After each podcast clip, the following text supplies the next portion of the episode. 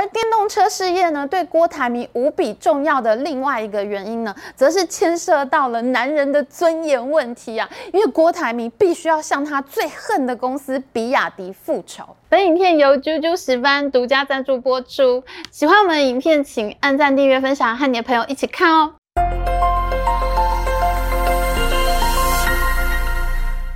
好大家好，我是 Amy。我们最受欢迎的半导体争霸系列呢，现在要插出来一个新的系列了。因为上次呢，我们做郭台铭急卖紫光选总统的影片，获得热烈的回响，好多人都在影片下面问郭董为什么会买紫光又吐出来，他到底为什么要做这么糗的事情呢？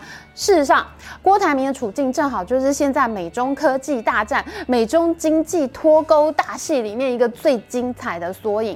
台商呢是这其中最尴尬的角色，因为在多年以来呢，台商都是扮演向美国接单、在中国生产的三角贸易枢纽。那台湾呢扮演的角色就是我们台湾生产优秀的零组件运到中国，那中国再用他们聪明勤劳的人力呢，把这些零组件组装起来，成为像是手机、电脑等等的终端产品，最后呢再卖到美国市场去。那这就是美中台的三角贸易。多年来呢，台湾一直是为中国赚取美元的最重要角色。那中国对美出口前二十大企业里面呢，其中有十五家是台商。事实上呢，跟本就不是台湾依赖中国经济，是中国经济依赖台湾商人和台湾零组件。那好不容易中国社会现在也发现了这件事情，所以呢，现在中国媒体的舆论声浪呢，都是不要让郭台铭跑了。然而，就在不要让郭台铭跑了的激烈民族情绪之下，在美国政府的强大压力之下，最后呢，郭台铭还是不得不把他七月才买下来的紫光集团股份，当着全中国舆论的面前给吐了出来。美国拉你。中国扯你，在这一场美中世纪脱钩大战之中呢，台商就是那把勾住美国和中国的钩子。现在他们被扯得很痛，虽然大家都想要跑，可是却发现钩子就勾在自己的肉里，跑起来真的很痛。郭台铭现在就是这个处境。今年呢，二零二二年，郑州富士康工厂的工人因为害怕疫情而逃出工厂，成为全球财经媒体的头条。这已经不是第一次郭台铭被架在火上烤了。富士康在广东深圳的龙华厂，在十二年前的二零一零年，也曾经出现过连续跳楼事件。那富士康到底是不是一家血汗工厂呢？当时引发了全中国网民的热议，这也给郭台铭带来很大的政治压力。在二零一七年的时候呢，郭台铭的私人飞机的副驾驶被深圳公安逮捕，当时呢也是全网关注的事件。那么这一次呢，富士康郑州厂的员工大逃亡，工厂没有工人，根本不能开工。郑州市政府呢就感到非常的担心，他们非常害怕停工的问题。因为河南呢，河南省其实是中国著名的穷省。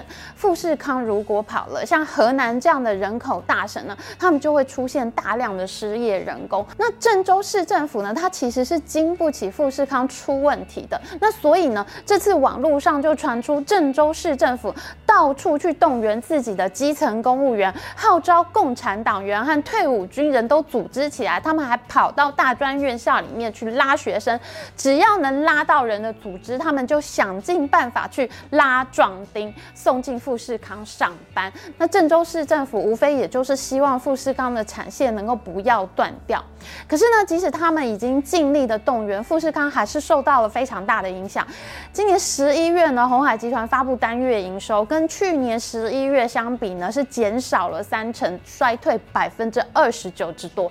那郑州厂的事故呢，也就让苹果公司，让富士康最大的客户呢。iPhone 的品牌商苹果公司就产生了很大的疑虑，因为过去呢，富士康是苹果最重要的组装厂，可是呢，现在苹果公司呢出了这件事情之后，他们就已经考虑要分散供应链了。那富士康的竞争对手像是台湾的和硕集团，还有在中国呢有小红海之称，它的创办人被称为女版郭台铭的这个中国立讯公司呢，他们这些竞争对手呢都传出。这一次可能会吃到更多 iPhone 订单的消息。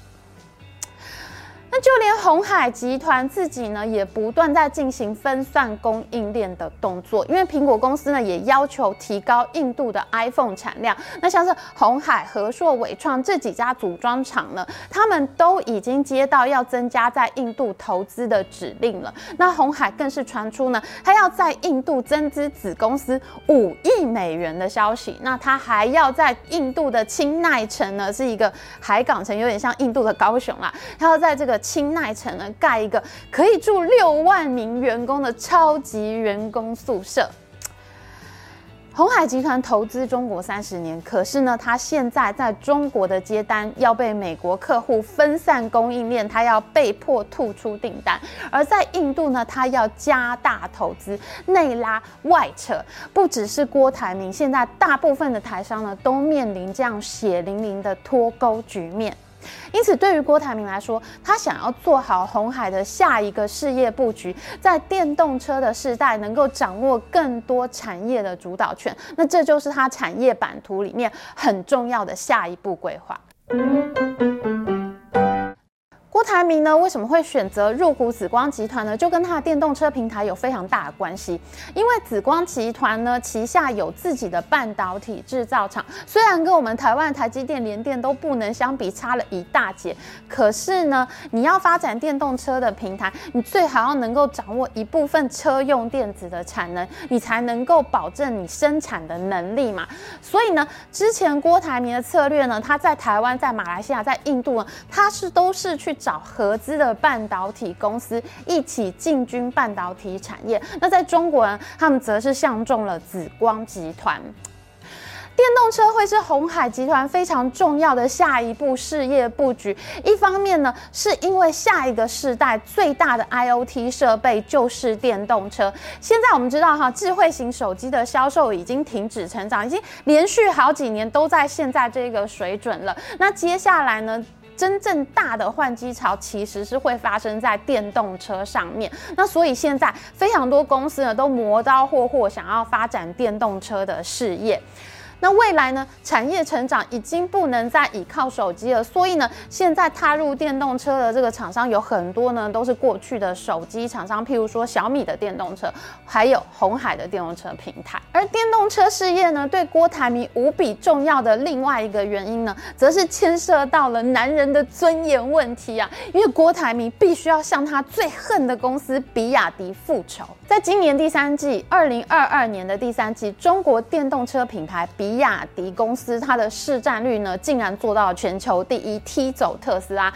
比亚迪的创办人王传福他在股东会上就霸气表示，现在已经不是大鱼吃小鱼了，而是快鱼吃慢鱼，口气很大，他完全瞧不起特斯拉。然而在二十年前，比亚迪的营业额连富士康的百分之一都没有，这只小鱼呢，竟然又快又凶狠的。快速吃掉了富士康这只大鱼，成为中国第二的电子代工厂。现在呢，比亚迪更开始觊觎全球电动车霸主的位置。这一切都让郭台铭很看不下去。在一九九七年的时候呢，王传福其实只是一个名不见经传的角色，那跟已经雄霸台湾电子五哥之首的红海集团是根本不能相比。然后王传福是一个很聪明的人，他当时发现呢，做锂电池是一个利润丰厚的事业，但是呢。中国厂商当时只能跟日本厂商进口锂电池，再搭配其他的零件组装起来，那获利非常微薄，就是做一个组装厂的工作。于是呢，王传福就想，哎，真正赚大钱那是那个电池那个生产线嘛，所以呢，他就远赴日本，他想要引进生产线到中国。可是呢，王传福到了日本当地，却发现哈，原来这个生产线很贵，他自己其实是买不起的。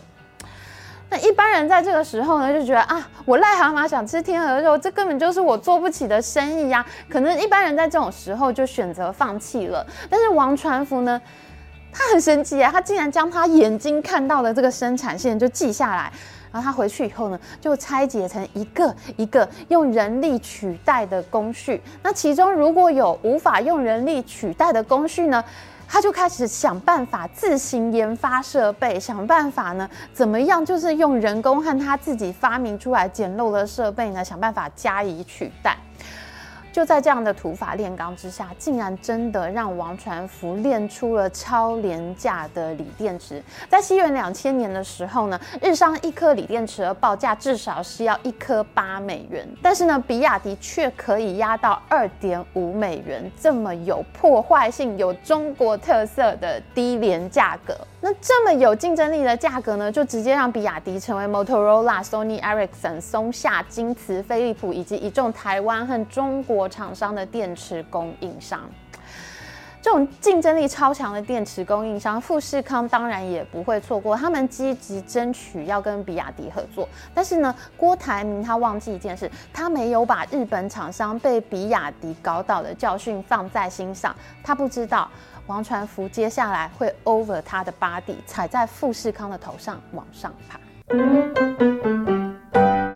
二零二二年，比亚迪的董事长王传福带队参观富士康深圳总部，双方宾主尽欢。郭台铭很开心，他以为得到了一个合作伙伴，没想到却是他噩梦的开始。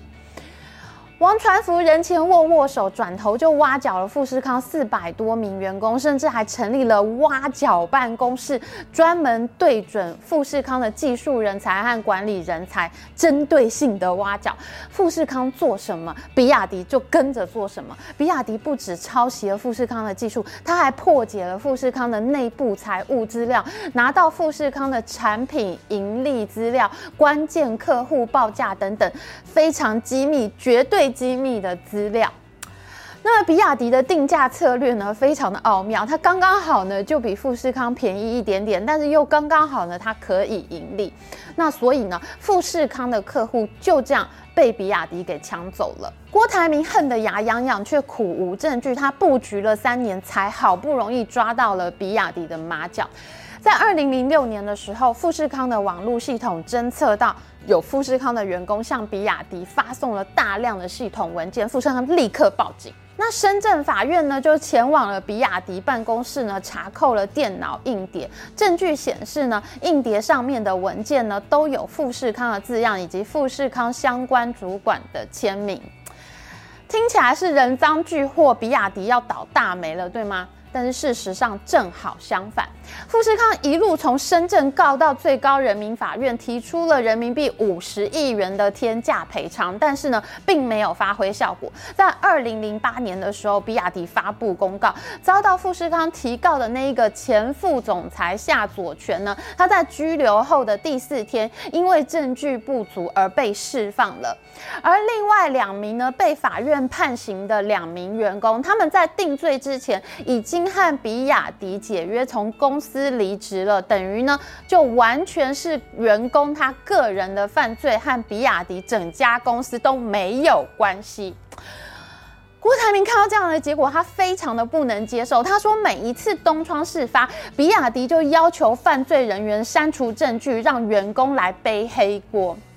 甚至还有匿名的富士康员工对媒体表示呢，比亚迪对于规避法律责任非常有一套，因为呢，比亚迪牵涉上的官司实在太多了，所以呢，他们在多年前就成立了一个一百多人的知识产权团队。这个团队主要是要负责什么呢？他们就是专门要负责销毁证据的。而且呢，他们平常没有在销毁证据的时候呢，他们就在想办法要怎么样去规避专利诉讼。郭台铭要跟王传福拼场，在中国那是人家的场子。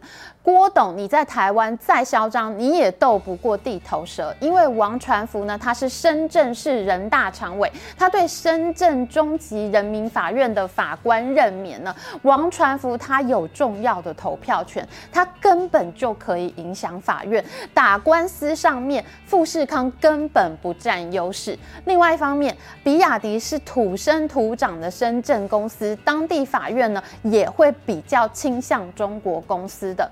你要在这个无印良品正牌日本公司提告中国无印良品山寨公司呢？日本正牌公司却会告输的这个法院系统里面，你想要在这样的法院系统打官司呢？